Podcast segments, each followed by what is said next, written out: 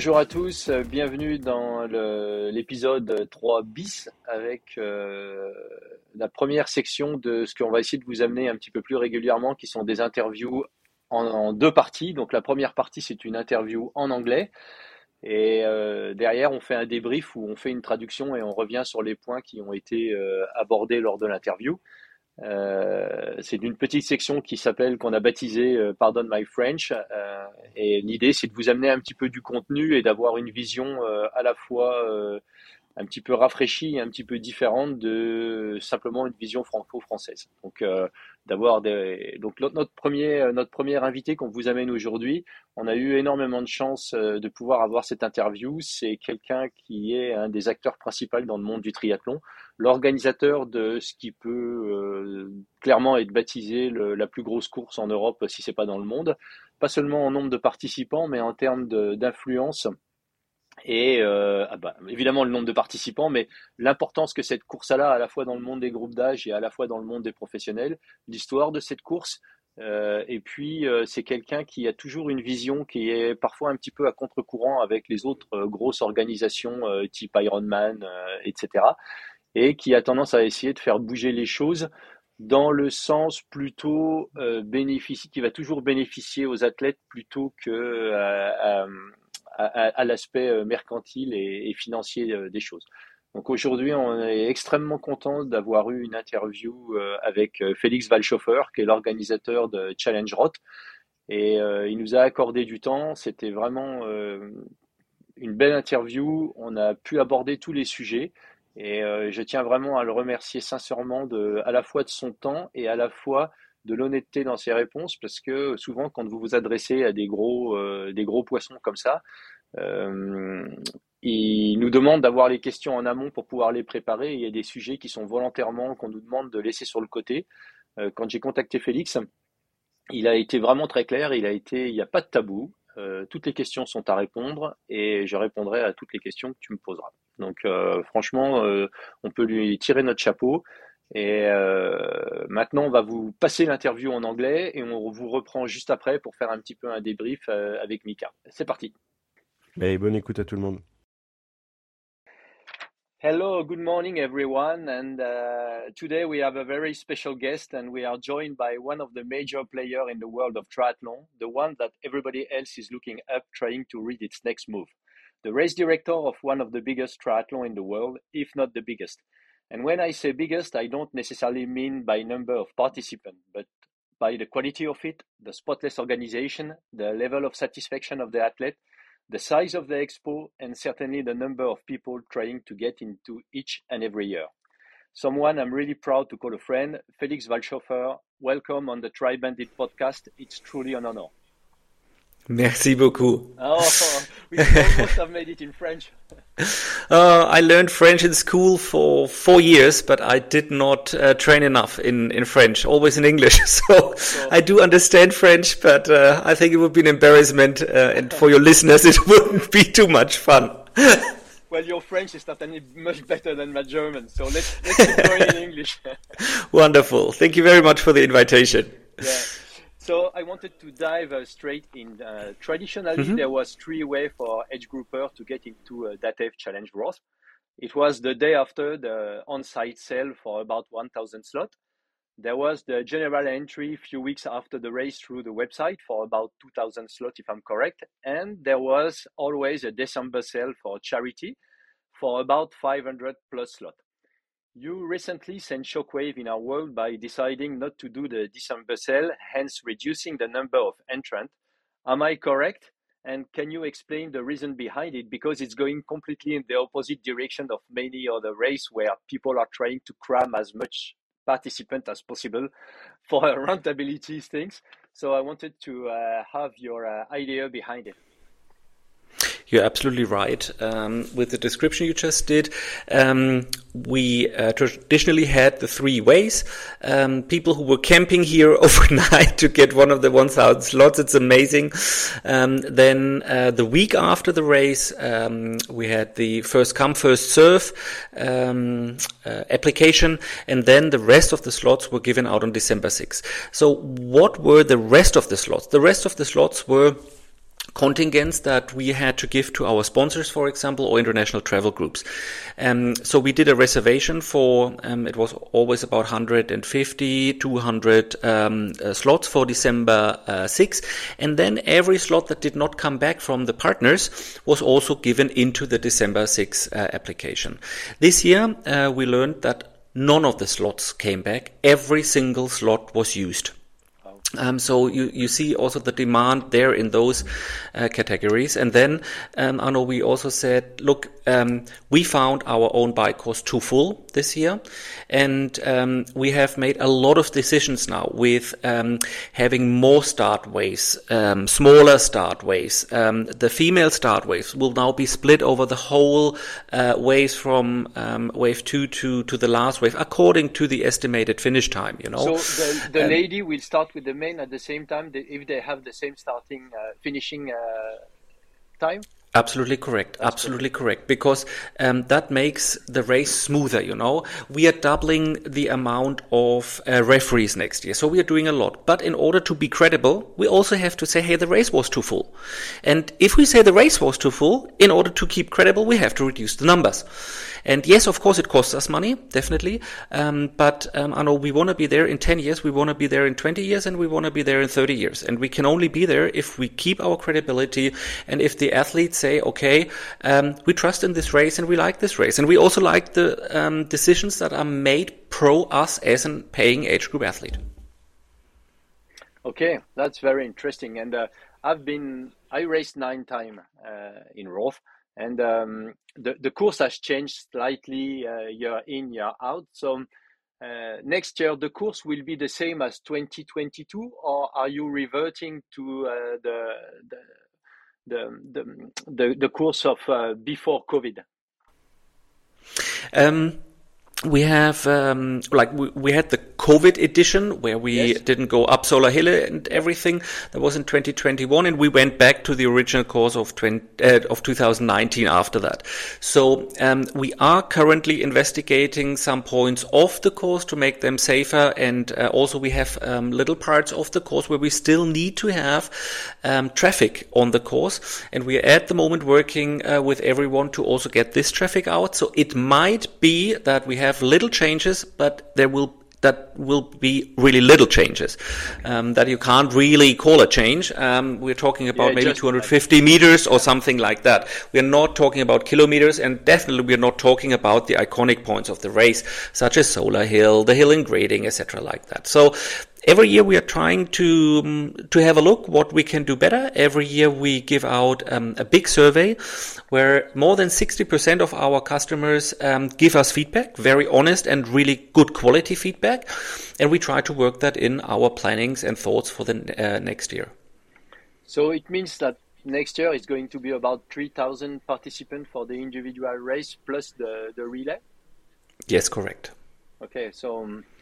That's uh, I, I, I, can make some fast calculation in my small head, and uh, it's a big uh, it's a big loss somehow for, for you. But I think it's a very good move because we are we are facing in our in our sport like very very often we have more and more very crowded races, and uh, mm-hmm and I think some some of the event uh, of this year has uh, has shown that uh, more motorbike, more people, more traffic on uh, on the course is not acceptable anymore. And uh, we did some uh, computation with my co-host recently, and in 2023 so far we had 23, 22 deaths on course. Mm-hmm. Yeah. That's yeah. huge. So it's not only on the it bike or on is. the swim, but it's it's very hard, and and and I found that too little, too many too little organization or media are talking about that. And I think when when we are registering, when we are investing a, a, quite a decent amount of money in a race, uh, I think people like to to know that they are pretty safe and they are going to have a fair race. Absolutely. It's the two main uh, objectives uh, of us. It's um, the safety number one and fairness number two.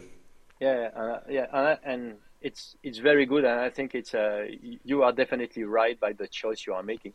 Um, I, I, saw uh, something that you were going to use a race ranger for the for the pro this year, right?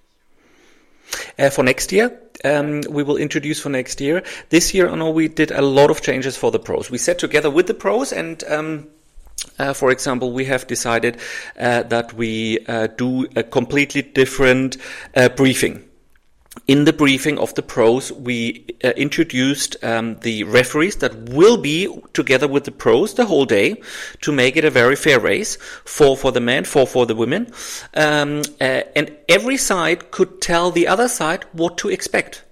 Yeah. The um, the referees were able to um, tell the pros exactly what they expect from them and their behavior, and the pros, vice versa, were also able to uh, tell the referees what to expect, so that we have a fair race. Because at the end of the day, for the pros, it is about um, a very big chunk of their income of the year, or losing everything. So it is uh, it is also about money and about the livelihood of the pro athletes. On the other side, we want to have a fair race, and this is where the um, referees are um, uh, come in and have a very very big uh, part in it.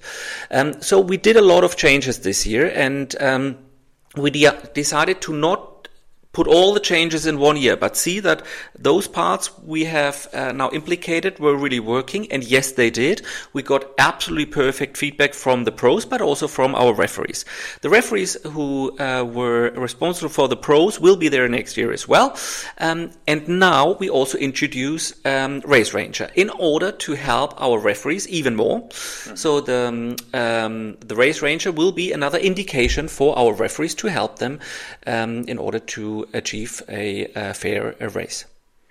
Yeah, that's fantastic, and I think a lot of pro are really looking for that. And uh, absolutely, you know, and even for us age grouper, where I'm standing, usually I would say in the nine to nine thirty uh, range. Uh, I never had any big drafting issue uh, in road.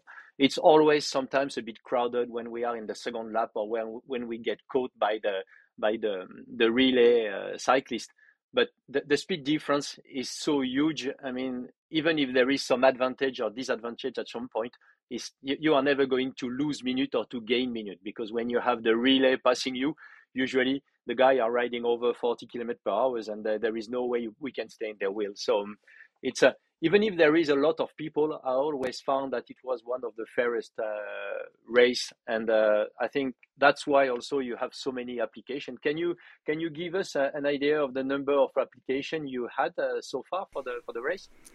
Um, on the Monday, the week after the event, there were more than thirty thousand people trying to get a slot.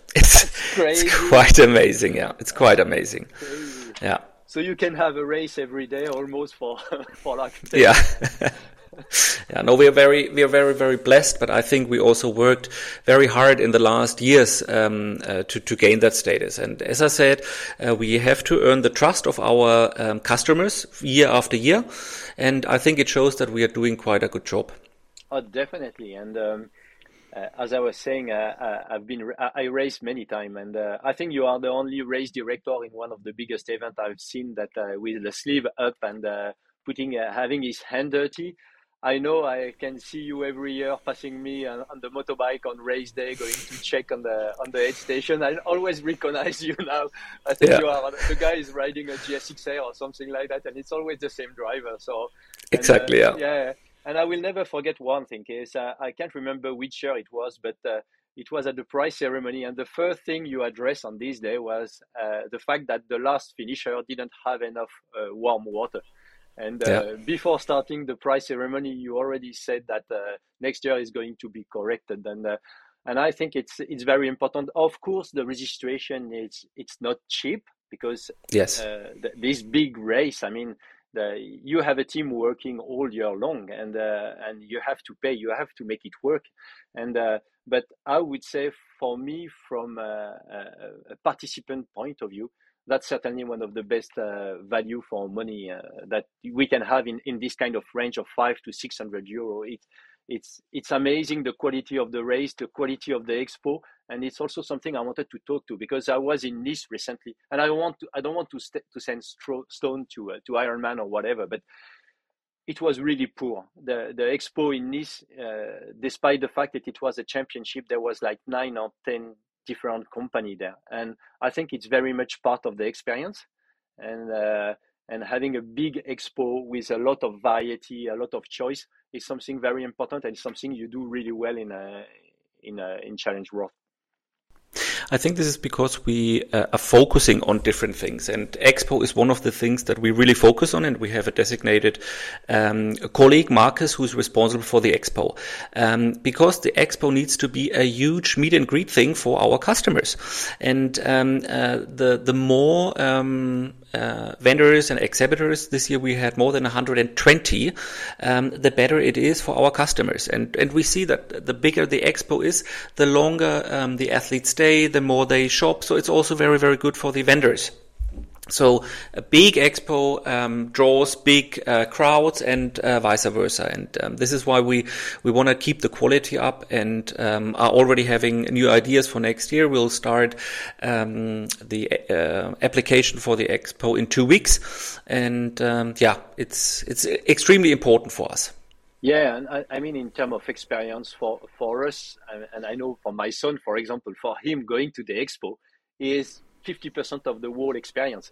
Going there, absolutely. you know, seeing the product and everything. And i was always surprised in the last year i just saw the the, the, the expo growing and growing.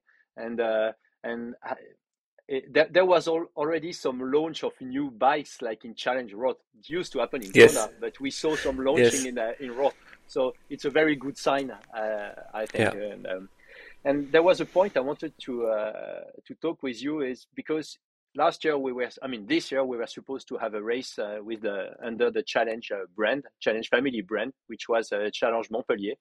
And um, this race didn't happen for different reasons and a lot of customers in uh, in france uh, who were registered for this race. They were tending to think that challenge roth challenge montpellier and everything it was all under the same company and they got robbed by the the brand and I think in France, for the French customer, too many people don't really know the difference between Challenge Roth and Challenge Family. So if you could just like give us a, a bit of insight on that, it would be very much mm-hmm. appreciated.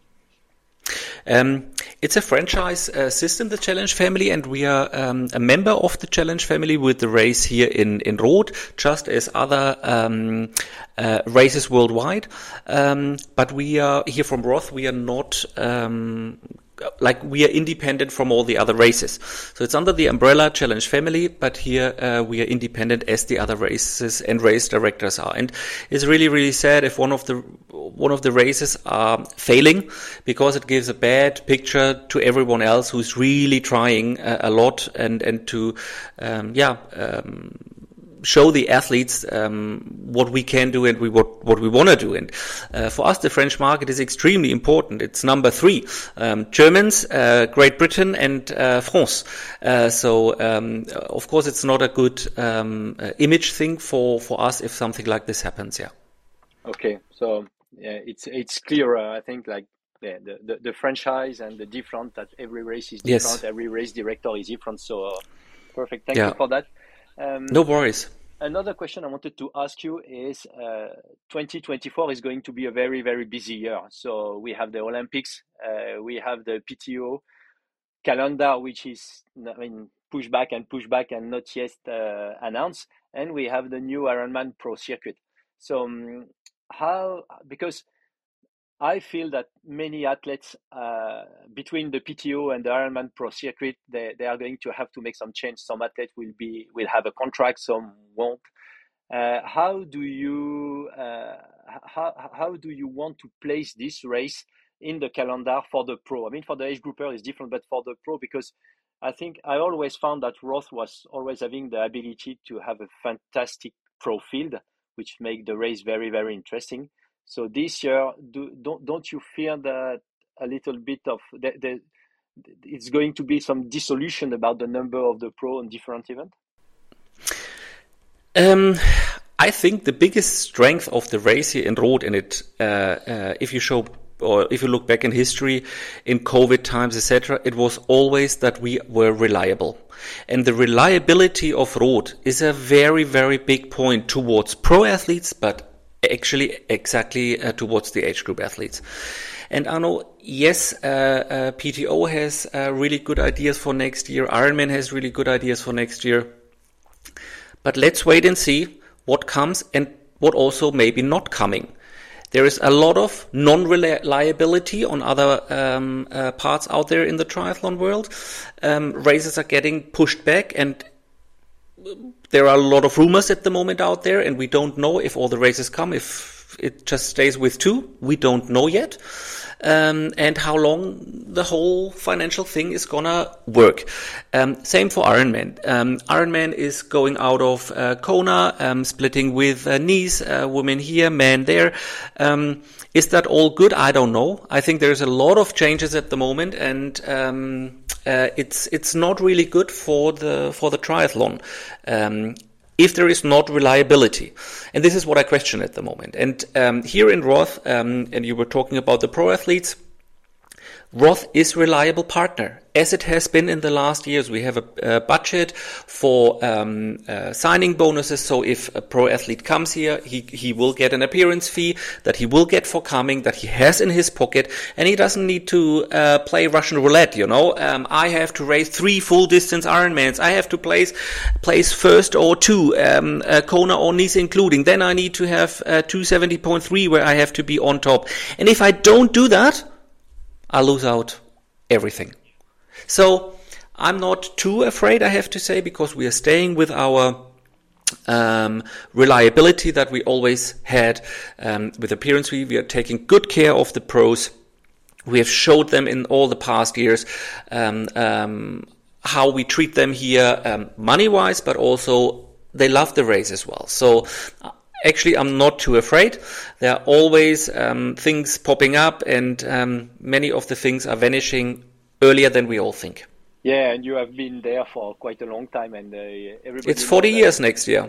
It's 40 years, yeah people know that you are the, you are here for the long haul. So uh, it's absolutely not like, it's not like a, fire of uh, of straw which is going to disappear in a couple of hours. So um... exactly, and we don't have investors. You know, the race is owned by me, my mom, and my sister. It's a family business, and we want to keep on going, you know, and we can only keep on going if we are a reliable partner for everyone, for our communities here, for the volunteers, for our customers, the age group athletes, for the pro athletes. We need to be reliable. Yeah, and uh, I, I had the ch- I have the chance to have in my friends some pro that like the from the the old guy like Jürgen Zach and all these guys, Thomas Erregel and all this stuff.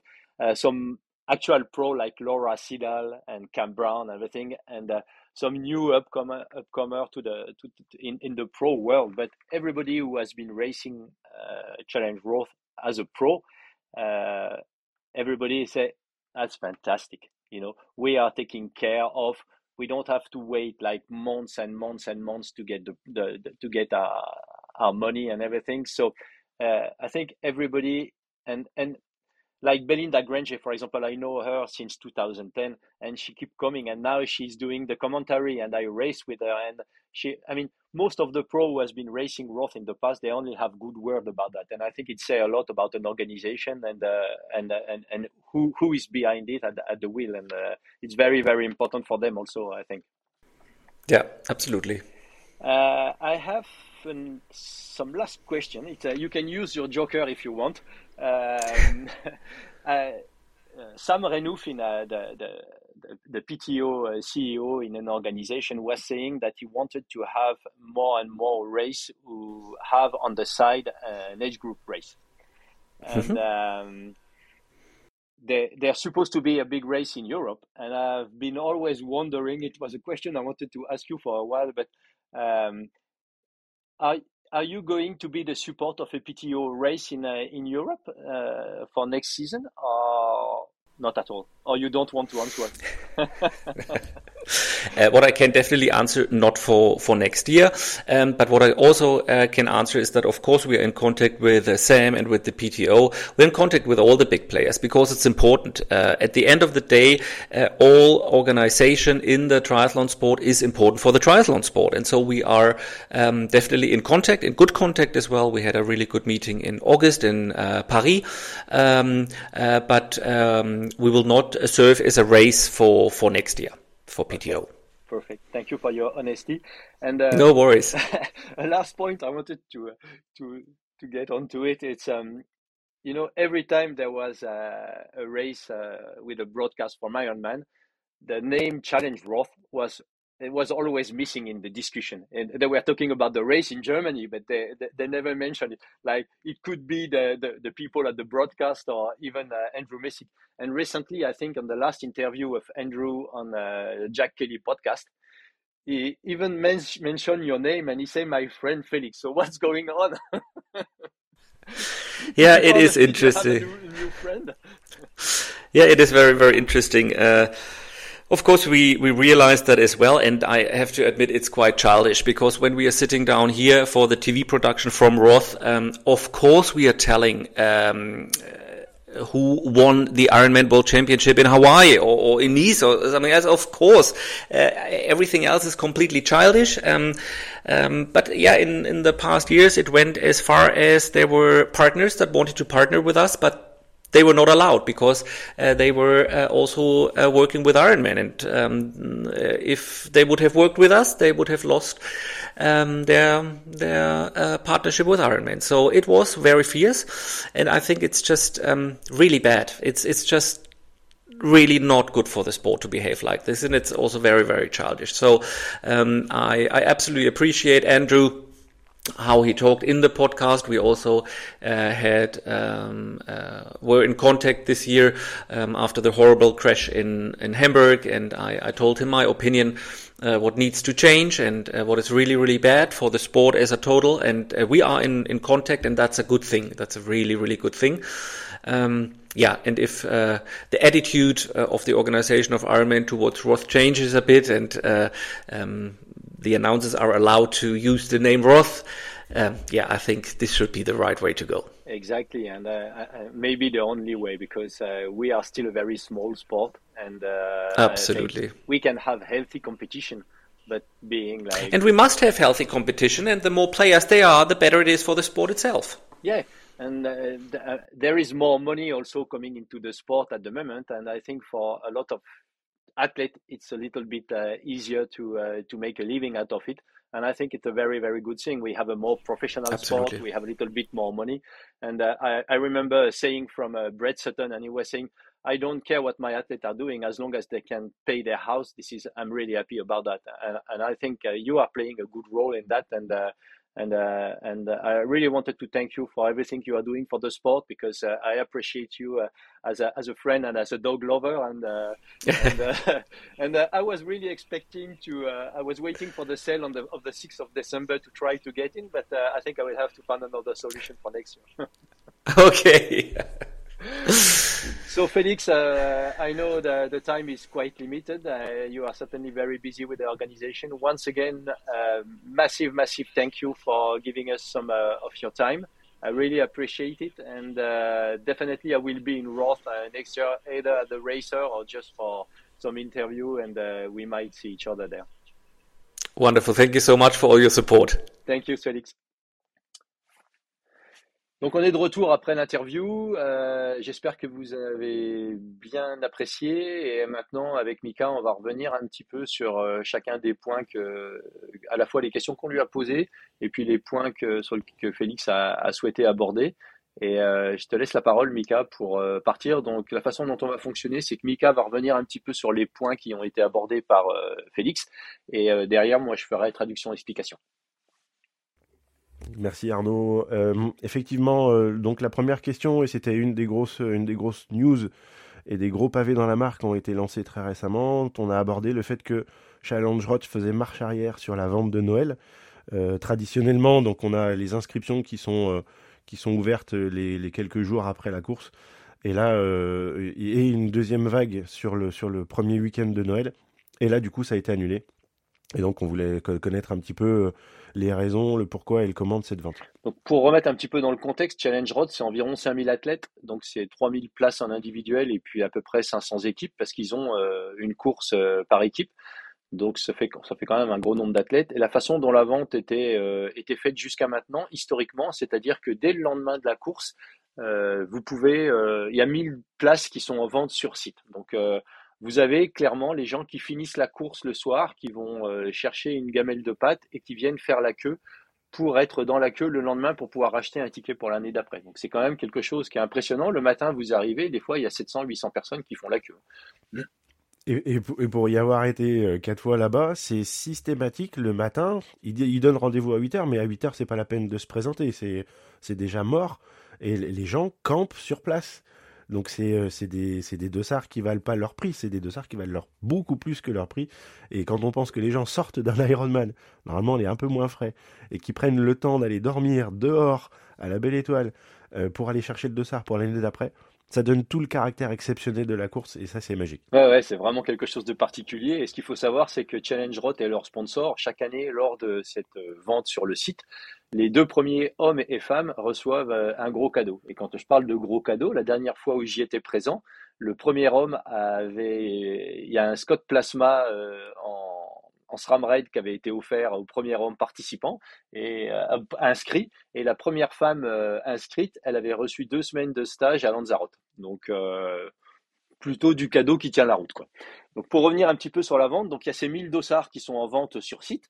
Et généralement, la semaine d'après, il y a à peu près 2000 dossards qui sont mis en vente via le, le, website de, de, la course, qui est géré par leur partenaire de timing qui s'appelle Mika Timing, qui ne t'appartient pas d'ailleurs.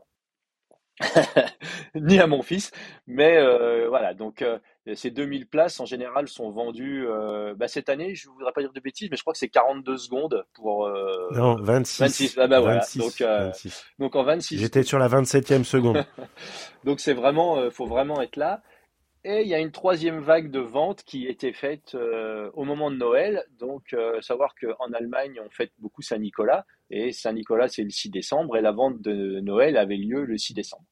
Donc, le nombre de dossards qui étaient en vente au moment du 6 décembre, c'était les dossards qui étaient non attribués lors des premières ventes ou que certains sponsors ou partenaires ne prenaient pas. À savoir que sur les grosses organisations, et ça c'est pas propre à Challenge Rot, et Félix l'explique dans son interview, euh, ils ont un certain nombre de dossards qui sont alloués par exemple pour Tour Operator. Vous avez des tours opérateurs qui organisent une semaine de stage en avant, euh, la, reconnaissance des parcours, participation à la course, un petit peu comme Haynes fait avec Hawaï, un petit peu comme euh, d'autres euh, euh, Try Travel et tout ça. Donc ils vous prennent en charge quasiment, ça peut aller depuis le devant de votre maison jusqu'à vous ramener chez vous après la course. Et donc ils ont tous ces tours opérateurs à qui ils allouent en fonction de leur taille un certain nombre de dossards. Il y a des entreprises de coaching euh, par exemple, moi, quelques années, j'ai eu euh, une allocation de 4 ou 5 dossards que je pouvais attribuer à certains de, mes athlètes. Euh, donc voilà, il y a toute.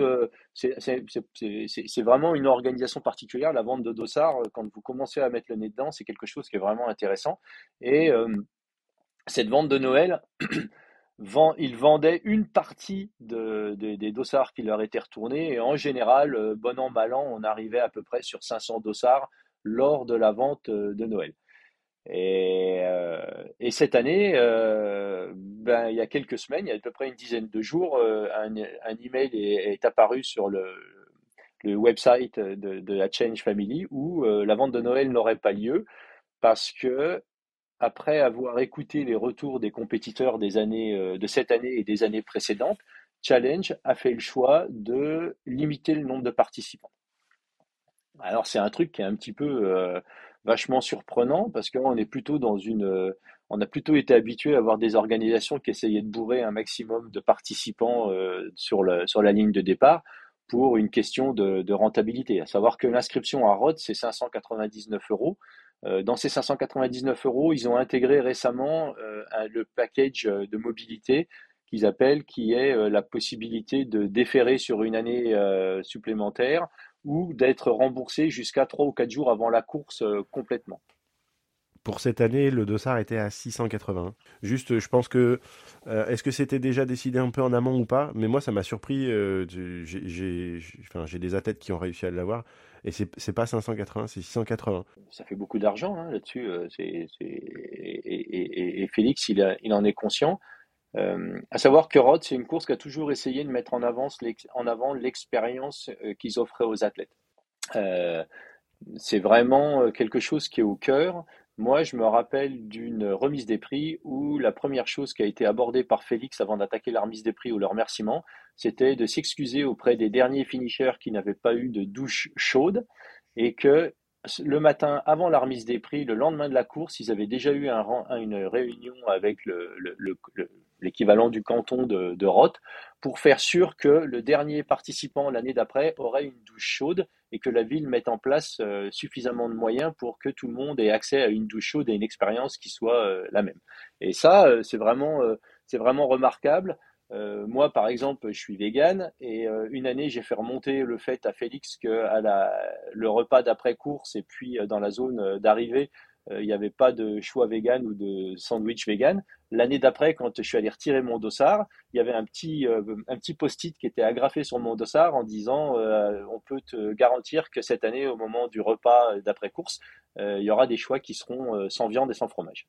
Et, et ça, c'est quand même relativement remarquable de la part d'une organisation d'avoir un niveau d'écoute. Et tous ceux qui ont participé à Rhodes savent que dans les semaines après, vous recevez, comme la plupart des grandes courses, un survey avec des questions que vous pouvez remplir.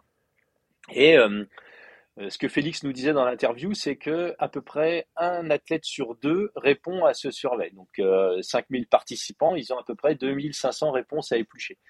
Et un des sujets qui était abordé et qui revenait régulièrement par les, euh, les compétiteurs des deux, trois dernières années, c'est que les personnes qui, quand on arrivait dans le deuxième tour, le parcours vélo était, il y avait une densité d'athlètes qui pouvait être gênante. Alors, je vais faire juste une petite aparté pour expliquer un petit peu les parcours. La façon dont les départs sont gérés euh, à Roth, euh, si on prend l'exemple de 2022 et 2023, c'est pro-homme, pro-femme, derrière euh, ce qu'ils appellent les, les sub-9. Donc, tous les mecs qui prétendent aller en dessous de 9 heures, ou tous ceux qui ont déjà réalisé en dessous de 9 heures, on a une vague qui nous est réservée. Et ensuite, vous avez les gars qui sont en 9h30, ensuite vous avez les mecs en 10h, etc. Et il y a toute une série de vagues. Une fois que toutes les vagues hommes sont parties, il y avait deux vagues femmes. Donc les femmes les plus rapides et derrière les femmes les plus lentes. Donc tout ça faisait que c'est pas. Et à la fin, pardon, les derniers, c'était les relais qui partaient. Donc tout ça faisait que le premier départ est environ à 6h15, le dernier départ était aussi tard que 8h45. Donc il y avait un départ qui était vraiment échelonné, qui était vraiment large, pour essayer d'éviter d'avoir euh, une densité d'athlètes qui soit trop importante. Mais ils se sont rendus compte qu'avec l'évolution des performances, euh, les athlètes les plus rapides euh, se retrouvaient parfois avec une densité d'athlètes importante sur les routes. Alors même si le parcours est fermé à la circulation sur 95% à peu près de la distance, c'est deux boucles à vélo plus une liaison retour sur route. Donc c'est deux boucles qui font à peu près 83-84 km. Euh, pas mal de gens se plaignaient un petit peu de la densité d'athlètes. Donc euh, la décision qu'a pris Félix, et ce qu'il nous explique dans son interview, c'est de couper le nombre de participants de 500 personnes. Donc 500 personnes euh, multipliées par 600 et quelques, c'est à peu près 300 000 euros de manque à gagner de décisions qu'ils ont prises. Et c'est vraiment une décision à souligner aujourd'hui, parce qu'effectivement, ce que tu disais tout à l'heure, c'est que les organisations essayent plus de rentabiliser et d'obtenir un maximum de revenus des dossards, et donc vont plutôt aller dans le sens d'augmenter le, quota de dossards plutôt que de le diminuer. Et ça, c'est quelque chose qui est à souligner, surtout que dans l'interview, il le dit, hein, aujourd'hui sur la vente de dossards, sur le nombre de connexions sur la vente de dossards le, sur la semaine suivant la course, il y a combien de connexions? Euh, C'est 30 000 demandes, 30 euh, 000 connexions euh, de personnes pour, qui se connectent pour avoir un dossard, pour 2000 dossards qui sont à vendre. Pour 2000 dossards, c'est-à-dire que là, il peut remplir 15 ans. Mm. 15 ans la course euh, sur, sur, sur, une seule journée. C'est énorme. Ouais, c'est énorme. Et je crois qu'il n'y a pas beaucoup de courses euh, comme ça dans le monde. Et ils en sont conscients. Et la raison aussi pour laquelle ils en sont euh, là, c'est que, alors, moi, j'ai parfois été vu par certains athlètes ou certaines personnes comme étant très pro challenge, mais je ne m'en cache pas. C'est vraiment des organisations qui sont super bien. On est vraiment pris en charge. Enfin, en termes de sécurité, en termes d'organisation. Moi, j'ai fait neuf fois Challenge Roth. Je me suis jamais retrouvé avec une bagnole à contresens. Euh, on m'a jamais perdu mon sac. Euh, les, bénévoles sont toujours. Enfin, c'est vraiment une course qui est magnifiquement rodée. 2024, ça va être la 40e édition. Hein, savoir qu'Ironman Roth était né, enfin Challenge Roth était né Ironman. Et euh, depuis, donc Félix Valchoffer, qui est aujourd'hui le directeur de course, avait repris lui, l'organisation de la course après le décès de son papa. Et euh, Monsieur qui avait été l'organisateur et qui était à l'époque, euh, et, on en parle dans une interview que vous écouterez euh, après celle-là, c'est l'interview avec Cameron Brown. à l'époque, il y avait cinq Ironman dans le monde. Vous aviez Hawaï, il y avait Japon, il y avait Ironman Europe à Roth, vous aviez Lanzarote et il y avait, que je vous dise pas de bêtises, l'autre course qui me sort de la tête, je sais plus. C'est pas Nouvelle-Zélande Nouvelle-Zélande. comme ça?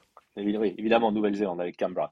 Donc, c'était les cinq grandes courses. Et euh, ensuite, il y a eu euh, la mise en place d'un circuit qui était de plus en plus étoffé. Et Ironman était de plus en plus gourmand sur les droits d'organisation et souhaitait avoir euh, leur mot à dire ils vendaient pas seulement des licences, ils essayaient d'être beaucoup plus euh, les mains dedans sur les organisations pour essayer de diminuer les coûts, augmenter la profitabilité. Et euh, Monsieur Valchauffeur à ce moment-là avait dit euh, nine, finish, terminé. nous, on, sort du giron Ironman et on crée notre course qu'on appellera Challenge. Et tout le monde avait bien rigolé à ce moment-là en se disant quitter le, giron Ironman, il, se tire une balle dans le pied et ça ira nulle part. Euh, l'histoire nous a bien expliqué que, euh, on, était tous un petit peu dans le faux.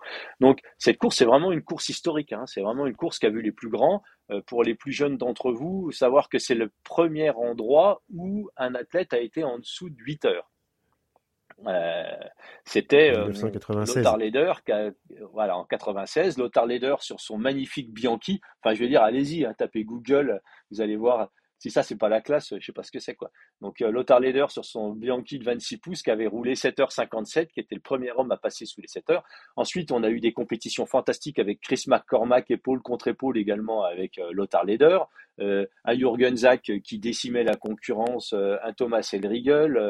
on a eu Pete Jacob qui a couru là-bas. On a eu Patrick Lange, des Frodeno. Yann Frodeno, c'est là-bas qu'il avait établi le record en, en 7h38. Euh, 31. 31. 31. non, 7h30. Ouais, ouais, 38, je crois.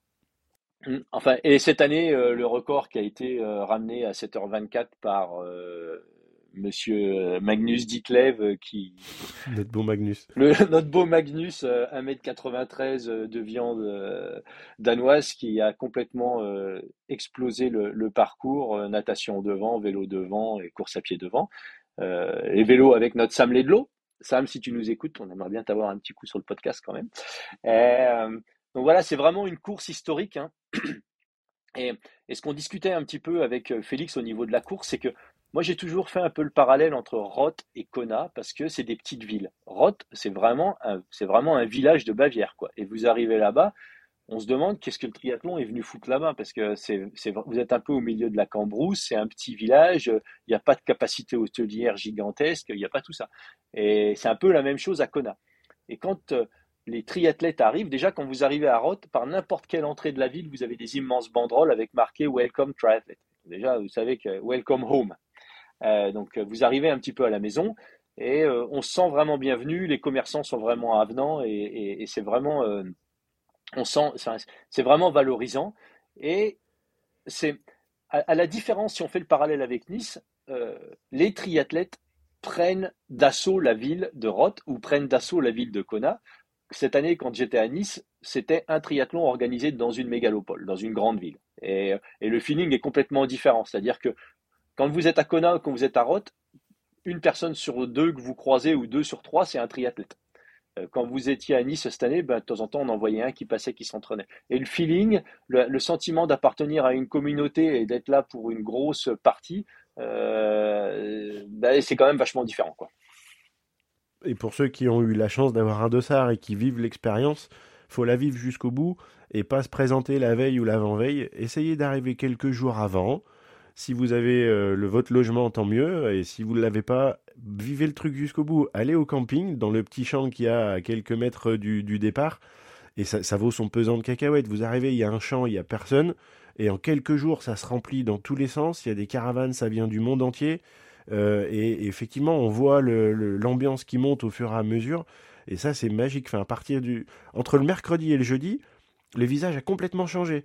Et c'est des, choses qui arrivent très très rarement. Alors, euh, quand on arrive sur un Ironman traditionnel, bien sûr que ça change, mais l'ambiance n'est pas la même. Les athlètes, la relation entre les athlètes, euh, on sent la on sent l'esprit festif, et je pense que c'est une, une des choses, entre autres, qui fait la différence. Ouais, c'est clair. moi, j'avais l'habitude généralement d'aller au camping là-bas. En fait, c'est pas un camping, c'est un terrain de foot qui est transformé en camping à ouais, ouais, à Et donc, vous payez un petit, un petit montant et vous avez accès aux douches, aux sanitaires des vestiaires du club de foot qui sont à côté. Et généralement, moi, j'arrivais le jeudi matin et on était deux, trois caravanes sur le terrain de foot. Le jeudi soir, on était 30, 40. Et le vendredi matin, vous étiez 400 caravanes posées là. Tout le monde qui fait du triathlon, tout le monde partage. Euh, j'ai besoin d'une pompe, tiens, euh, tiens, t'as un truc à bouffer. Et ça, c'est vraiment une super expérience. Et nous, on avait, euh, à côté de nous, la dernière fois que j'y étais, on avait un mec qui était quand même arrivé de Suède sur une euh, Morgane, donc euh, ces voitures euh, anglaises décapotables sans rien, le vélo attaché avec deux tordeurs à l'arrière. Donc le mec était quand même venu de Suède, décapoté, avec le vélo de tri accroché à l'arrache la, à l'arrière de la Morgane et il dormait dans une tente de montagne d'une place. Quoi. Et donc c'est vraiment cette ambiance Woodstock triathlon participant et tout. Et Et ça, c'est vraiment une course qui est particulière à ce niveau-là. Et d'ailleurs, sur la totalité du parcours vélo et course à pied, il y a 17 hotspots qu'ils appellent. Donc, il y a 17 animations. Donc, vous avez des podiums, de la musique, euh, ça grille de la saucisse, ça chante, ça boit. C'est vraiment, c'est vraiment festif du début à la fin, quoi de, 7h du matin à 23h, ça mange de la saucisse et ça boit de la bière. Et c'est pas les mêmes shopping en fonction de l'heure à laquelle on passe. On est bien d'accord. Non, voilà, c'est ça. Et, de grand matin, déjà, quand tu passes à Ekersmullen pour aller au, swim start, au départ natation, euh, il y a déjà des gars qui sont déjà en place euh, avec la shopping à la main. Donc, euh, ça rigole pas. Hein. On est quand même en Allemagne et en Bavière. Donc, les mecs là-bas, si jamais ils vous disent on va boire une bière, faut pas, vaut mieux y aller le lendemain, le soir de la course plutôt que la veille, hein, parce que sinon vous avez de bonnes chances de rater le départ, quoi. Faut pas jouer avec les locaux. Non, non, non, non, non, non, non, il y a du lourd là. Ouh là là là Euh, ça, c'était la première question que tu voulais, tu, tu as posée, et après, de suite, tu as enchaîné sur le fait qu'il y avait un gros, gros calendrier qui nous attendait en 2024. Euh, notamment les Jeux Olympiques, bien sûr, mais il y a aussi le circuit PTO, le circuit Ironman qui a annoncé sa série. Donc le circuit Ironman, les dates et les courses sont plus ou moins connues. Le, PTO, ça par contre, c'est le petit, euh, le petit fil rouge dont on a pas beaucoup d'informations et je pense que pour les athlètes, ça doit être un petit peu, un petit peu compliqué. Et donc, euh, on, a demandé l'avis de, Félix là-dessus. Ouais, ouais. Et juste pour revenir en fait sur la question de la non-vente des 500 dossards, euh, la motivation principale de Félix à ce sujet-là, c'était la satisfaction des athlètes. Donc euh, on a un petit peu dévié en parlant de la course et tout ça, mais le fait de, prendre la décision de diminuer la taille de la course, c'était pour augmenter l'expérience athlète. Donc c'est quand même quelque chose qui est, euh, qui est, vachement important et qui doit être souligné, à savoir que Challenge Road, ça a été les premiers à incrémenter la règle des 20 mètres pour les pros au niveau du drafting.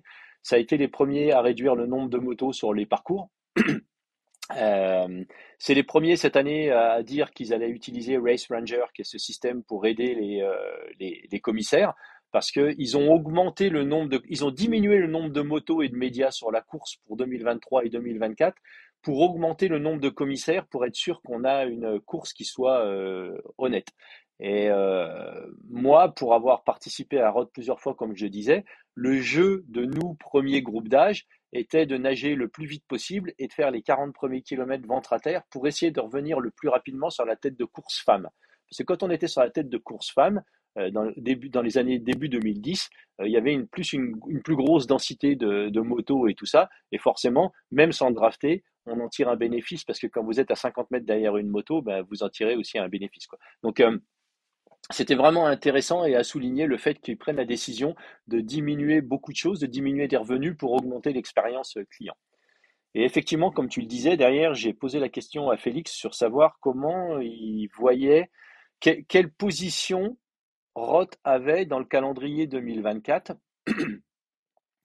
avec la pléthore d'événements qui arrivent. Donc aujourd'hui, euh, ben déjà, on est en année olympique en 2024, donc les Jeux euh, vont être importants.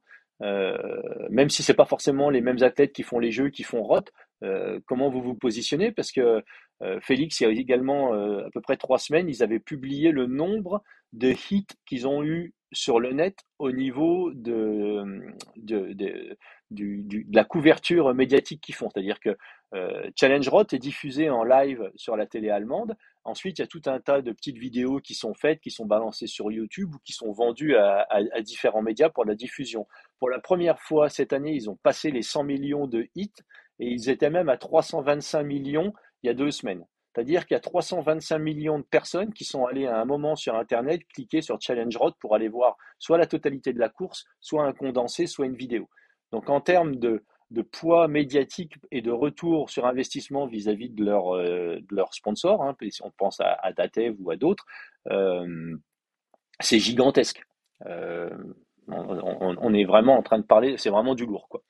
Et donc la question, c'était ça un petit peu, c'était comment euh, Challenge euh, allait se positionner sur 2024 avec les jeux, avec le circuit PTO qui aujourd'hui n'est pas connu, euh, et le nouveau circuit Ironman Pro.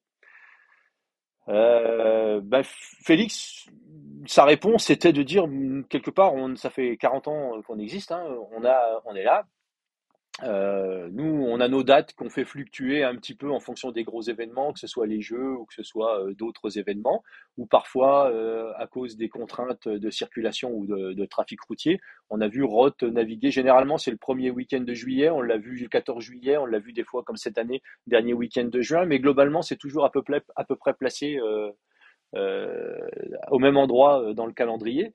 Et lui, il n'était pas inquiet. Il n'était pas inquiet parce que à la fois ils ont leur propre clientèle. Euh, donc au niveau des groupes d'âge, c'est ce qui assure euh, la manne de, revenus. Hein, euh, et, ma, question était tournée aussi un petit peu sur la densité des pros. Parce que ce qui fait une belle course, ce qui fait une course qu'on a envie de regarder et ce qu'on a envie d'aller voir également, c'est le spectacle. Et pour avoir du spectacle, il faut avoir du gros, il faut avoir du lourd, euh, il faut un peu des jeux du cirque. Et euh, avec euh, la densité de d'autres courses, PTO, etc., etc., etc. Est-ce que ma question était plutôt dans le sens, est-ce que tu n'as pas peur d'un moment de vous retrouver avec une densité de pro plus faible que d'habitude sur sur votre course 2024 Et et sa réponse était clairement non parce que historiquement, Challenge a toujours, euh, s'est toujours extrêmement bien occupé euh, de ses athlètes pro. Euh, moi, j'ai jamais couru en pro, mais j'ai déjà été invité à courir parce qu'une année, j'avais fait 18e au général à Roth et j'avais reçu une invitation à l'époque où j'habitais à Singapour où on était pris en charge euh, voyage, hébergement et coût d'inscription. Donc, c'est quand même pas rien. Euh, les pros, je dirais 95% des pros ont une prime de départ. Donc, euh, si vous voulez avoir euh, Frodeno, Langueux, Daniel Arif et compagnie, bah, la prime de départ, elle est conséquente. Mais vous avez d'autres pros que je connais qui sont des pros de deuxième ou de troisième tiers qui vont toucher 3 ou 4 000 euros pour venir à Roth, le billet d'avion payé et puis l'hébergement payé. Et ça, c'est quelque chose qui est vachement important parce que à la fois les pros qui viennent pour participer à cette course-là, même s'ils savent qu'ils vont finir dixième ou vingtième, ils savent que dans tous les cas, ça va rien leur coûter. Ils savent qu'ils vont être pris en charge et ils savent qu'ils auront, au moment d'aller chercher leur dossard, un chèque dans le, sac pour euh, les remercier de, venir faire la course.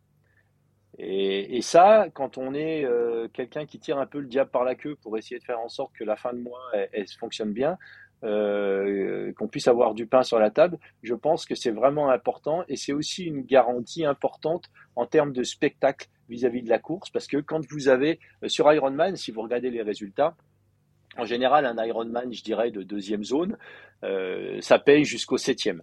Et souvent, quand vous vous retrouvez, quand vous avez des gars qui se retrouvent au-delà de la dixième, onzième ou douzième place, mais les mecs ils tirent la prise et puis ils mettent le clignotant et la course est terminée, quoi. Et ça fait pour une course un spectacle qui est un peu plus pauvre sur la fin, la deuxième partie. Quand vous avez assuré 80% de vos revenus rien que par prendre le départ de la course que vous êtes un pro et qu'on vous demande si possible de continuer, eh ben euh, vous vous retrouvez avec euh, des belles bagarres, une belle compétition, euh, des choses qui se passent même à la dixième, quinzième, vingtième place dans, dans le monde des pros quoi.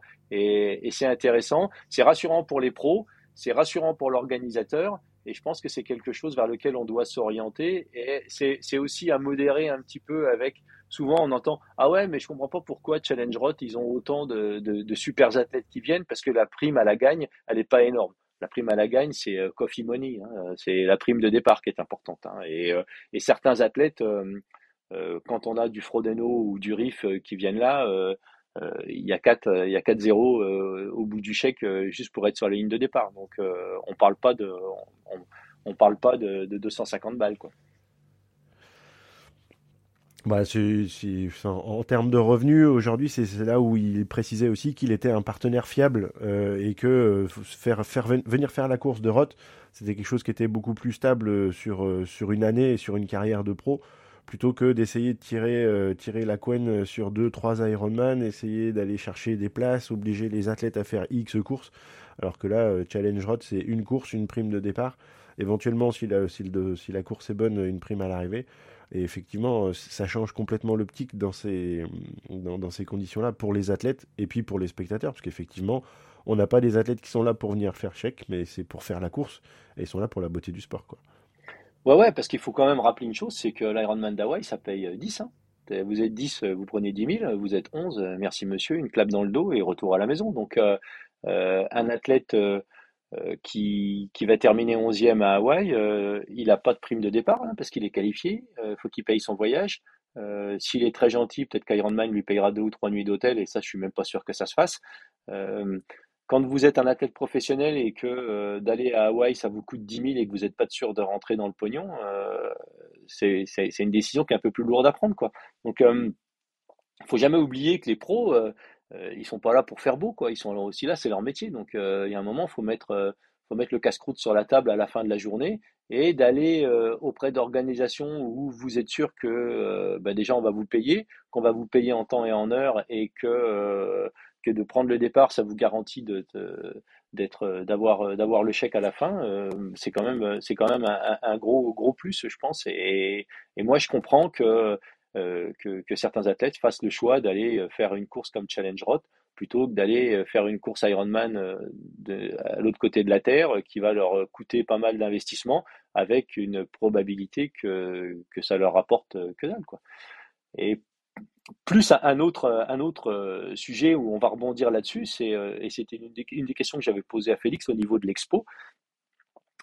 l'expo à Roth, c'est euh, certainement la plus grosse expo dans le monde du triathlon. N'importe qui qui y est allé, euh, Kona à côté, c'est 10-15% de la taille de l'expo de Roth. Hein.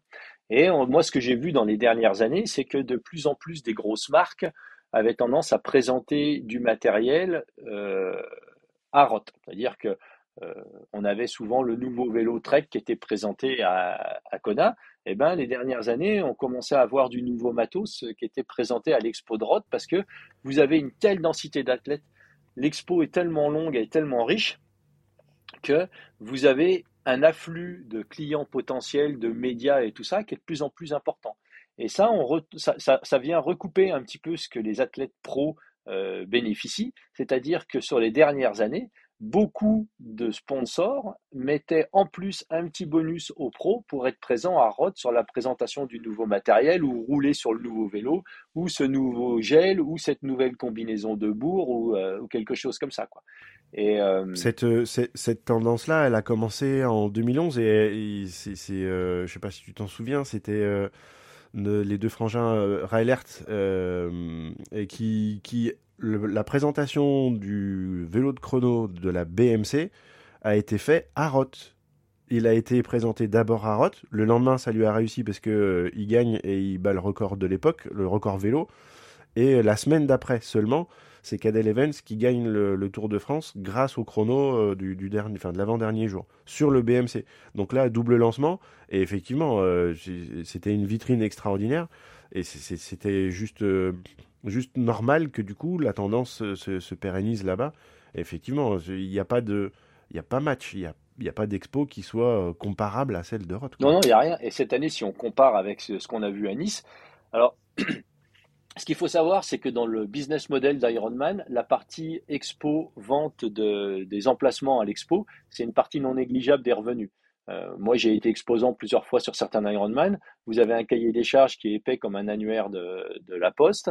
Euh, c'est compliqué. Si vous avez plusieurs marques, euh, à chaque fois, il faut repayer un truc pour une marque, etc. etc.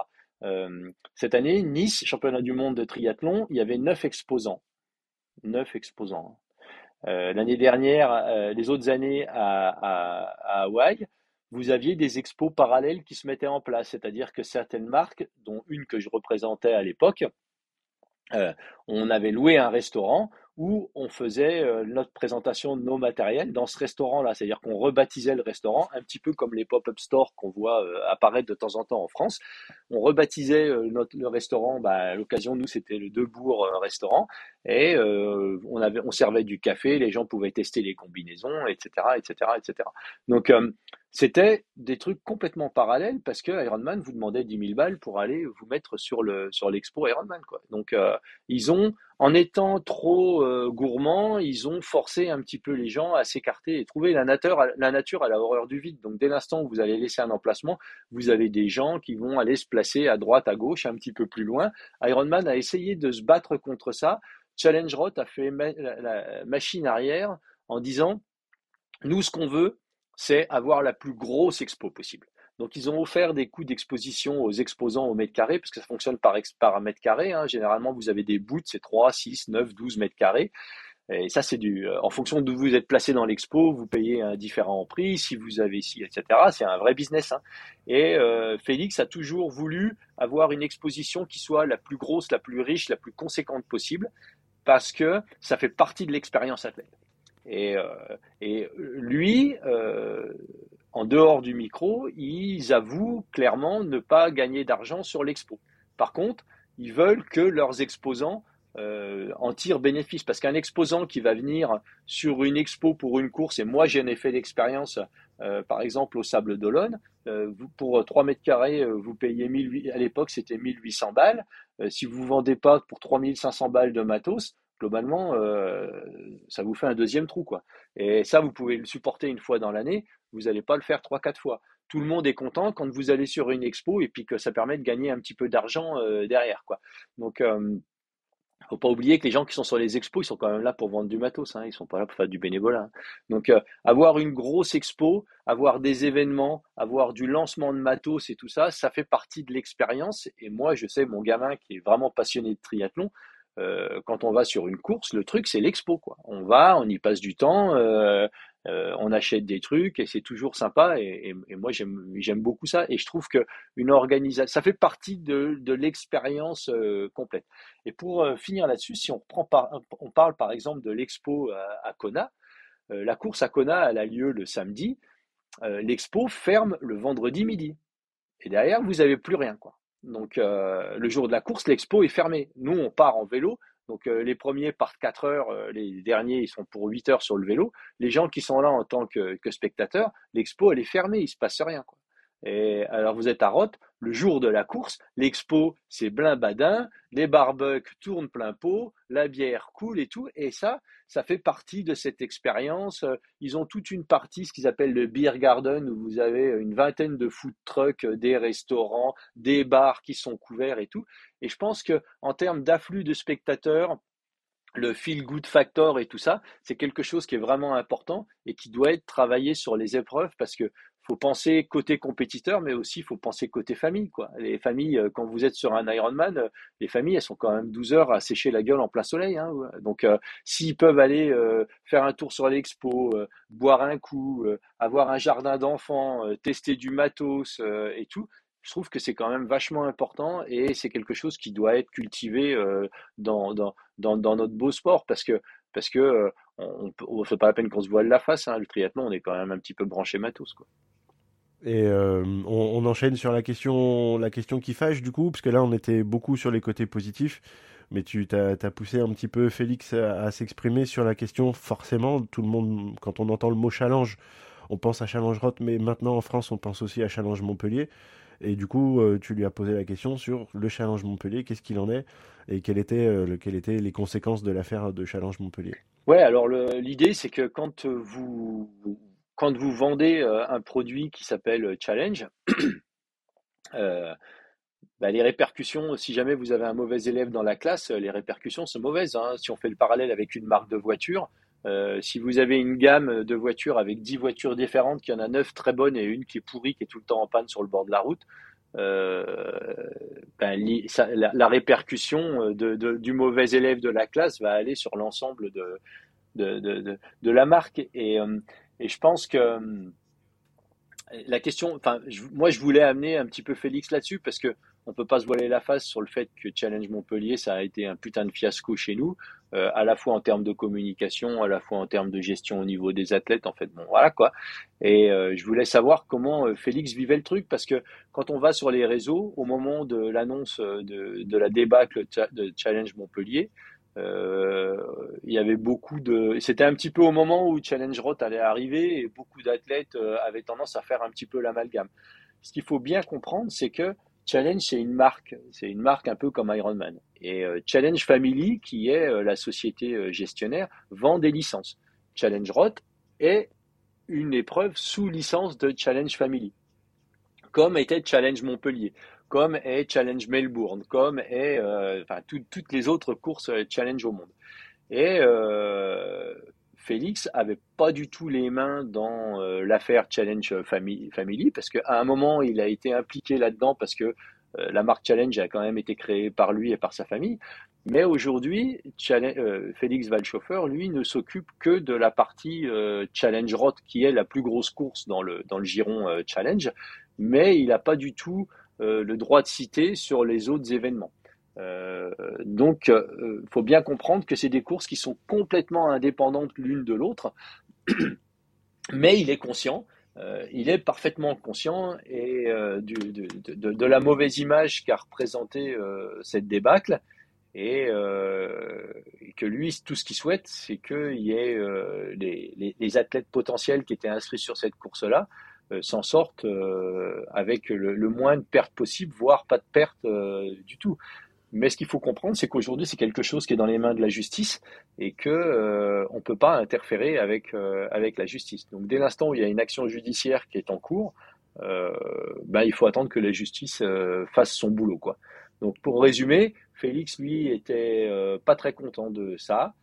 il a conscience que c'était mauvais pour l'image, mais malheureusement, il n'a pas son mot à dire sur le sur sur, le, sur ça, et surtout, il peut pas et plus interférer dès l'instant où l'action en justice a été, a été lancée. Ok, donc suite au prochain épisode, euh, avec euh, un, faible espoir qu'en France euh, les choses puissent bouger de notre côté. et ensuite, tu as enchaîné sur une question ah, qui, qui, était un petit peu plus ouverte et un petit peu plus positive. Nous, on, pensait en, off que sur le PTO, le format de course était plutôt intéressant et que ça serait, euh, ça serait normalement dans la logique des choses que PTO organise des courses en Europe et pourquoi pas euh, s'associer entre Challenge Roth et PTO. Donc, euh, alors, PTO, avec leur, par le biais de leur, de leur CEO qui s'appelle Sam Renouf,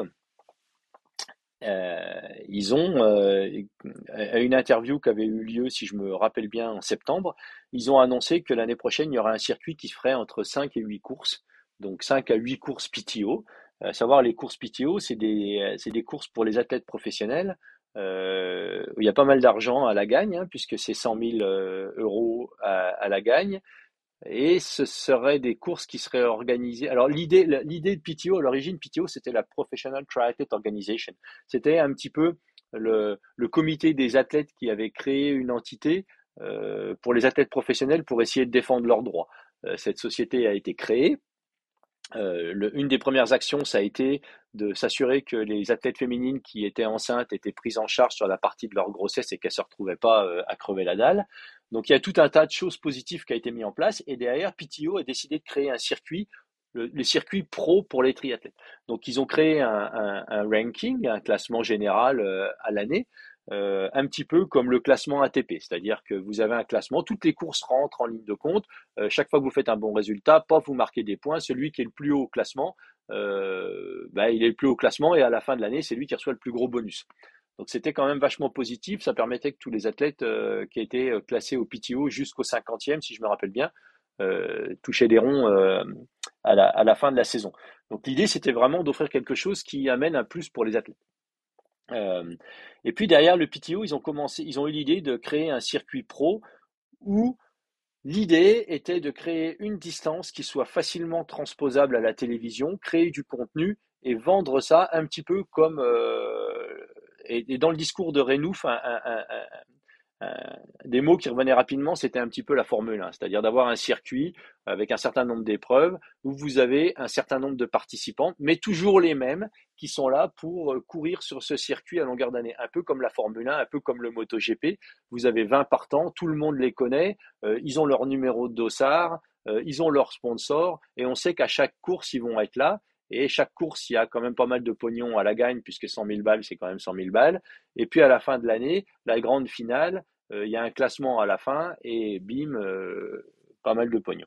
Donc, euh, qui est-ce qui finançait ça? Il y avait tout un groupe de, financiers qui sont là, il y avait des mécènes, il y avait certaines organisations, des fonds de pension qui, sont, qui ont investi beaucoup là-dedans, avec le seul et unique but de vendre du contenu aux médias, aux télévisions, pour une diffusion. Donc pour avoir un truc qui soit facilement diffusable, l'idée avait été de créer un circuit avec une distance qui puisse être relativement facilement télévisable, un petit peu comme ce qu'on retrouve avec le Tour de France aujourd'hui, où on a des épreuves qui sont plus courtes, plus dynamiques, parce que ça passe mieux à la télé et parce que euh, toutes les jeunes générations, tiens, je vais vous mettre une cartouche, vous avez un degré d'attention qui est trop faible et que vous pouvez pas regarder les étapes, les étapes de 6 heures. Donc, mais voilà, l'idée c'était d'avoir quelque chose qui soit un peu plus condensable. Euh, et, accessoirement, tu peux faire plus de courses dans l'année. Parce que faire une course de 3h13 euh, ou 3h30, c'est pas, c'est, pour eux, c'est pas exigeant, même si on demande à être au top. Par contre, faire un Ironman trois fois par an, plus aller faire Kona, plus aller faire des Half, derrière, euh, niveau durabilité de la carrière, c'est peut-être pas exactement la même chose. Ouais, bah là, tu fais 8 Ironman dans l'année et le seul qui gagne, c'est Cameron Wurf. Hein. donc, donc, euh, non. Donc l'idée c'est d'avoir un circuit. Donc ils ont annoncé que au 24 octobre ils allaient annoncer leur circuit. 24 octobre, pas d'annonce. Euh, un petit peu plus tard, il y a eu deux annonces avec une ouverture de saison qui se ferait euh, à Ibiza et une clôture de saison qui se ferait à Singapour. Donc deux courses qui ont déjà eu lieu en 2023, deux très belles courses. et l'idée du PTO, c'est d'avoir une course pro support de, leur championnat avec des athlètes sous contrat. Donc euh, le, top 16 des, du classement PTO se verrait offrir un contrat annuel, c'est-à-dire vous prenez le chèque, par contre vous devez être là sur la totalité des épreuves euh, pour courir. Donc euh, quand même pognon, hein une assurance de toucher des ronds et puis une assurance pour l'organisation d'avoir du spectacle également parce que tiens Martin Van euh, il est troisième au classement. Euh, là, c'est un parcours qui va bien lui aller parce que cette course-là, elle a lieu, je vais dire une bêtise, mais en Belgique, avec une partie sur les pavés qui va faire un peu de spectacle. Et ce mec-là, on sait qu'il a des super bike handling et qu'il peut peut-être revenir en tête, etc., etc. Petite question, petite question en, off comme ça entre guillemets, hein, mais est-ce que justement le fait de, faire signer des, des, athlètes et de leur proposer un contrat, ce serait peut-être pas la contrainte de trop? Parce que vouloir se, faire assurer de la présence des top athlètes, c'est logique et c'est très bien. Dans l'ADN d'une course et d'un circuit, ça peut être bien. Mais du coup, aujourd'hui, comme il y a le circuit PTO, il y a le circuit Ironman, il y a, euh, d'autres épreuves, parce que là, sur le PTO, on concentre les athlètes du court, les athlètes du long. Est-ce que les obliger en, en, sous euh, en backstage, là, j'ai l'impression que euh, les 16 contrats, les 16 premiers, ils sont peut-être pas tous arrachés par les athlètes. Non, non, et ça, malheureusement, aujourd'hui, on n'a pas encore d'infos, hein, puisque le circuit est toujours pas annoncé. Et je pense qu'effectivement. Est-ce que c'est pas une des raisons pour lesquelles Sûrement. C'est pas encore Après, ce qu'il faut savoir, c'est que le la, la, part de revenus principale aujourd'hui d'un athlète professionnel, c'est les sponsors.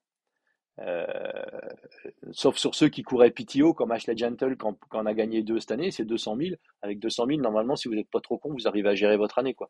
Mais c'est les sponsors. Après, vous avez certainement des sponsors qui disent ah, nous, le PTO, c'est bien, mais on ne connaît pas trop, le circuit n'est pas encore annoncé. Euh, est-ce que les primes de course, on les base sur le PTO ou sur un classement ou sur un résultat à Hawaï? Voilà, aujourd'hui, on est un petit peu dans l'expectative et je pense que le PTO a commis une erreur en annonçant qu'ils annonçaient leur circuit au 24 octobre. Aujourd'hui, ils annoncent leur circuit complet sur le début de l'année il est clair qu'il se passe, il y a des tractations. Moi, j'ai pu discuter avec un athlète qui est euh, pressenti, qui est dans le top 15, et euh, ben, lui, clairement, il voudrait bien signer le contrat, mais les sponsors, aujourd'hui, sans savoir exactement combien de courses et où est-ce qu'il va y aller, parce que ce qu'il faut savoir, c'est que les sponsors, ils sont intéressés pour que leurs athlètes aillent courir sur certains circuits où leur marché est important. si jamais demain vous avez une course au Qatar, aux Émirats et en Arabie Saoudite, le marché du triathlon au Qatar, aux Émirats, aux Émirats un peu plus, mais Qatar et puis Arabie Saoudite, ça fait pas rêver, quoi. Donc, donc voilà, les sponsors ont leur mot à dire et je pense que c'est pour ça que ça prend un petit peu plus de temps. Et pour revenir sur l'interview avec Félix, quand le PTO a annoncé qu'ils allaient avoir un circuit, ils ont, ils ont également annoncé que la, une grosse partie des 5 à 8 épreuves aurait une course groupe d'âge. Comme on a vu cette année à, Singapour. Le lendemain de la course, il y a eu une course groupe d'âge. L'année prochaine à Singapour, moi j'ai des athlètes qui sont basés à Singapour, ils sont déjà inscrits sur la course groupe d'âge. On part de 4000 athlètes à la course groupe d'âge de Singapour. Hein. Donc euh, c'est quand même beaucoup. Des prix d'inscription qui sont relativement raisonnables aux environs de 200 balles. Euh, des courses sympas, euh, bien, et qui auront lieu généralement le lendemain de la course pro. Donc ça fait que les groupes d'âge seront là, ils seront là en termes de spectateurs. Euh, s'il y a une expo, il y a du buzz, il y a des interviews, il y a du mouvement. moi, je trouve que c'est une très bonne idée. Et la raison pour laquelle j'avais posé cette question à Félix, c'est que quand le PTO, PTO a annoncé qu'ils avaient, qu'il y aurait des courses support groupe d'âge et qu'il y aurait une grosse course en Europe, bah, moi, avec mes trois neurones, je me suis dit grosse course en Europe, euh, gros spectacle, rot. Donc, euh, j'ai posé la question à Félix pour savoir si en 2024, il y aurait une course PTO à Challenge Rot. Euh, la réponse était non, mais on discute. Non, pas en 2024. Voilà, non, pas en 2024. Donc, on en a déduit qu'en 2025, il est fort probable que Challenge Rot soit euh, certainement avant euh, Challenge Roth, il y ait une course support euh, PTO, à la fois pour les pros et peut-être également pour les, pour les groupes d'âge derrière, parce que les courses PTO, il faut savoir que c'est des courses qui sont sur le format 100 km, qui durent un peu plus que 3 heures, parce que télévisuellement, ça passe bien. Donc les 100 km, c'est 2 km de natation, 80 km de vélo et 18 km à pied. Donc c'est des courses qui sont très dynamiques. Moi été à Ibiza, c'est vrai qu'à regarder c'est spectaculaire. Des circuits à boucle pour les pros, parce que souvent le circuit pro et le circuit groupe d'âge est différent parce qu'on peut pas vraiment mettre 4000 mecs sur un circuit à boucle. Mais euh, euh, à Ibiza, il y avait, je sais plus, trois ou quatre boucles à vélo et euh, 5 ou 6 boucles à pied. Donc quand vous divisez 18 km par 5 ou 6 boucles, vous revoyez les athlètes passer vachement régulièrement. D'autant que s'il y a que 16 ou 20 athlètes qui sont euh, sur la course, comme il y avait à Singapour, euh, ça vous permet à la fois de le filmer facilement, donc d'avoir du contenu. Hein. Vous pouvez avoir des caméras fixes. Si vous regardez le, broadcast de, Singapour, il y avait du drone, il y avait de la moto et il y avait des caméras fixes. Et surtout, euh, chaque athlète avait. Donc, si vous avez une boucle, par exemple, qui fait 2 ou 3 km, il est facile d'avoir des, tapis de, de timing pour avoir des updates qui soient faites euh, vachement régulièrement. Donc euh, on voyait euh, on voyait les mecs qui revenaient, on voyait Blumenfeld qui était en train de revenir sur le Belge Peter Emmerich, on voyait que ça revenait fort, on voyait que derrière il y avait l'autre lapin, je sais plus comment il s'appelle, qui court qui court extrêmement vite, qui revenait derrière. Voilà, c'est des courses qui sont Jason West. Jason West qui revenait derrière comme une balle. Voilà, c'est des courses qui passent bien à la télé, qui sont télévisuelles. Et le but de PTO, c'est clairement aujourd'hui de vendre du contenu télévisuel aux chaînes de télé, avoir une chaîne qui va signer sur la durée du contrat. C'est ce qui fait aussi certainement qu'on n'a pas encore les dates qui sont annoncées parce que il faut les trouver dans le calendrier. Il faut les trouver dans le calendrier. Euh, si, en imaginant que vous ayez huit courses qui vont commencer en mars et qui vont finir en octobre ou en novembre, vous tombez en, en concurrence avec du ski vous tombez en concurrence avec le biathlon, vous tombez en concurrence avec le foot, le rugby, le tournoi destination, euh, le, le, le, gyro, le Tour de France, etc. Donc, euh, quand on veut vendre du contenu à une télé, euh, c'est un peu plus compliqué que de passer un coup de fil à, à, à une télé et de savoir s'ils ont un créneau diffusable. Quoi. Donc, donc voilà. Euh, ce qu'il faut retenir, ce que nous disait euh, Félix, c'est que oui, ils font partie du PTO, oui, ils discutent avec le PTO, et non, en 2024, il n'y aura pas de course pro PTO support à Roth, mais ça peut arriver dans le futur. Et euh, ça, c'était l'avant-dernière question. Tu as eu le droit de poser une petite question bonus qui te brûlait les lèvres parce que tu avais entendu un, un, podcast de Jack Kelly qui parlait avec Andrew Messick. Et effectivement, on sait euh, les relations euh, relativement tendues entre Challenge et, la marque Ironman. On sait aussi qu'ils se rencontrent régulièrement en tant qu'organisateurs et qu'ils essayent quand même de travailler en commun. Par contre, c'est vrai que leur comportement, enfin le comportement d'Andrew Messick a changé, et cette question-là me fait marrer. Donc pour, la petite info, Andrew Messick parlait très très peu ou jamais de, ne prononçait en tout cas jamais ni Challenge Roth ni ni ni Félix Valchofer, et là il en a parlé comme étant son ami Félix. Et, et, ça, ça vaut. C'était une petite cacahuète. Et donc sa réponse a été, euh, a été assez, assez équivoque. Ouais, ouais, c'était euh, parce qu'en fait, si vous écoutez la, la retransmission d'Hawaï ou des grandes courses Ironman euh, avec les commentateurs, les commentateurs avaient ordre de ne jamais prononcer le mot challenge rot. quand il parlait des résultats ou quand il parlait de Magnus Ditlev, qui a quand même fait 7h24 à Roth, hein, quand même, à mettre les choses dans le contexte. Magnus Ditlev, quand ils en parlaient, c'était le vainqueur d'une course en Allemagne. C'était pas le vainqueur de Challenge Roth.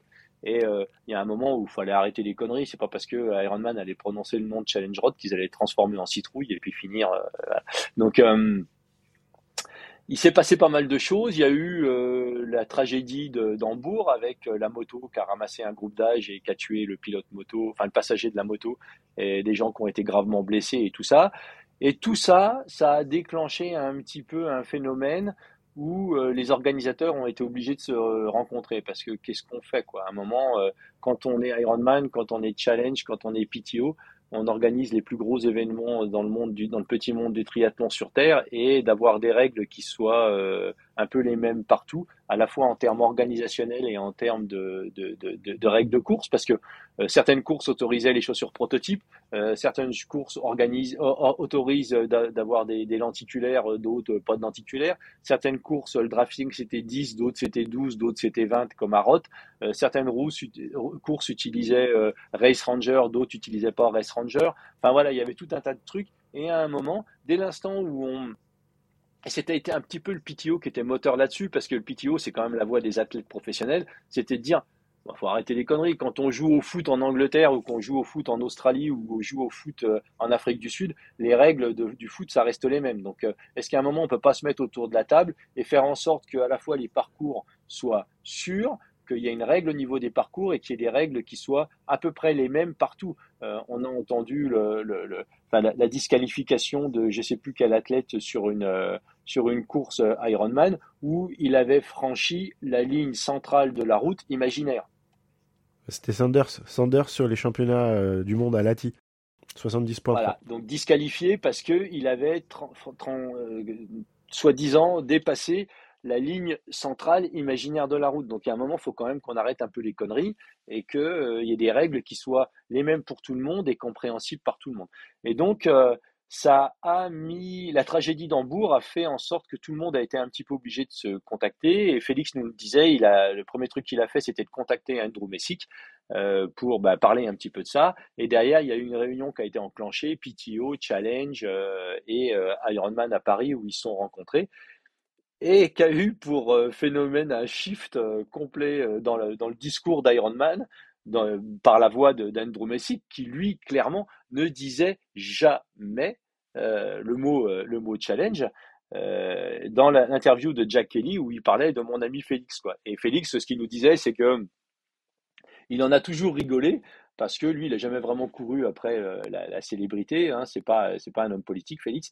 Et euh, il trouvait le comportement d'Iron Man qui était toujours enfantin, mais globalement, il se félicitait aujourd'hui du changement un petit peu du shift d'Iron Man vis-à-vis de Challenge, qui finalement ont accepté l'idée que Challenge était un partenaire et un, acteur incontournable dans le monde du triathlon, et que plutôt que d'essayer de, de les combattre à tout prix, bah, des fois, euh, de travailler ensemble, euh, c'est pas plus ridicule. Donc euh, c'était bien, c'était lui, il, s'en satisfait. Globalement, Ironman Challenge n'a pas besoin d'Ironman pour vivre, hein, comme on l'a vu et expliqué un petit peu au préalable. Eux, tout ce qu'ils veulent, c'est travailler en bonne intelligence avec tout le monde et puis être un petit peu moteur sur sur certaines décisions, comme la, la règle du 20 mètres drafting, l'utilisation directe de Race Ranger, euh, plus de marshals sur la route, euh, etc., des nouvelles règles vis-à-vis des motos et, tout ce qu'ils mettent un petit peu en place pour avoir une course pro qui soit euh, télévisable,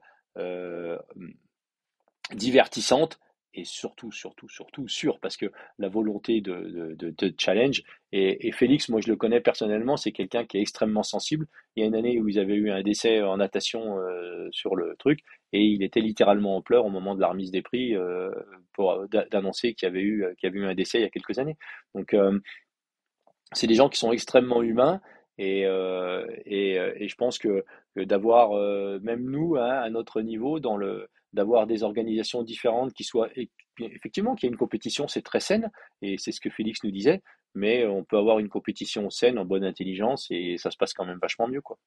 Et euh, moi je tiens vraiment à remercier Félix pour avoir été super honnête et pas pas avoir euh, utilisé de langue de bois ou de choses comme ça. Et, euh, et, ça fait plaisir. Et je suis pas certain qu'on ait Andrew Messick sur notre petit podcast, mais si on l'a, j'espère qu'il aura le même discours qu'on a eu avec Félix on a peut-être plus de chances d'avoir Sam Renouf qu'Andrew Messick, qui, a priori, est à la retraite, puisqu'il a été. il a décidé de prendre sa retraite, mais il n'a jamais été aussi actif que depuis qu'il est à la retraite euh, dans les médias. Donc, euh, Depuis qu'il a démissionné, on n'a jamais entendu autant de, la part d'Andrew Messick que, depuis qu'il il a annoncé sa démission. On ne sait toujours pas quand est-ce qu'il démissionne, mais, euh, mais ça a été annoncé. Et puis il n'a jamais parlé autant que depuis qu'il est à la retraite. Alors si jamais c'est ça la retraite, hein, moi je la veux pas la retraite. Hein. Donc voilà un petit peu le, pour, pour terminer. On espère que ce, ce débrief euh, vous a plu. N'hésitez pas à revenir avec nous euh, si vous avez d'autres questions ou d'autres sujets ou des, des choses que vous n'avez pas forcément compris dans, dans l'interview et que vous souhaitez qu'on traite. Hein, euh, pas de problème. donc c'était la première section de Pardon My French. La prochaine qui aura lieu, et ça sera. Donc cet épisode-là va être. le 3 bis sera en ligne certainement autour du week-end. Hein, Mika, c'est ça? Ouais. Oui, oui, c'est ça. Et le prochain sera sûrement euh, le week-end d'après, euh, en ligne. Et puis euh, l'épisode 5, on aura certainement l'interview de Cam Brown qui a été enregistrée. Et on fera le débrief dans la foulée derrière pour, pour un, petit peu comme ce qu'on a fait avec, avec l'interview de, de Félix. Voilà, voilà. Sur ce, on espère que vous avez passé un aussi bon moment que nous à nous écouter que nous, on l'a passé à enregistrer. Et puis on vous donne rendez-vous très bientôt euh, pour le prochain épisode. Ciao, ciao, bonne semaine à tous. Bon week-end. Bonne semaine à tous.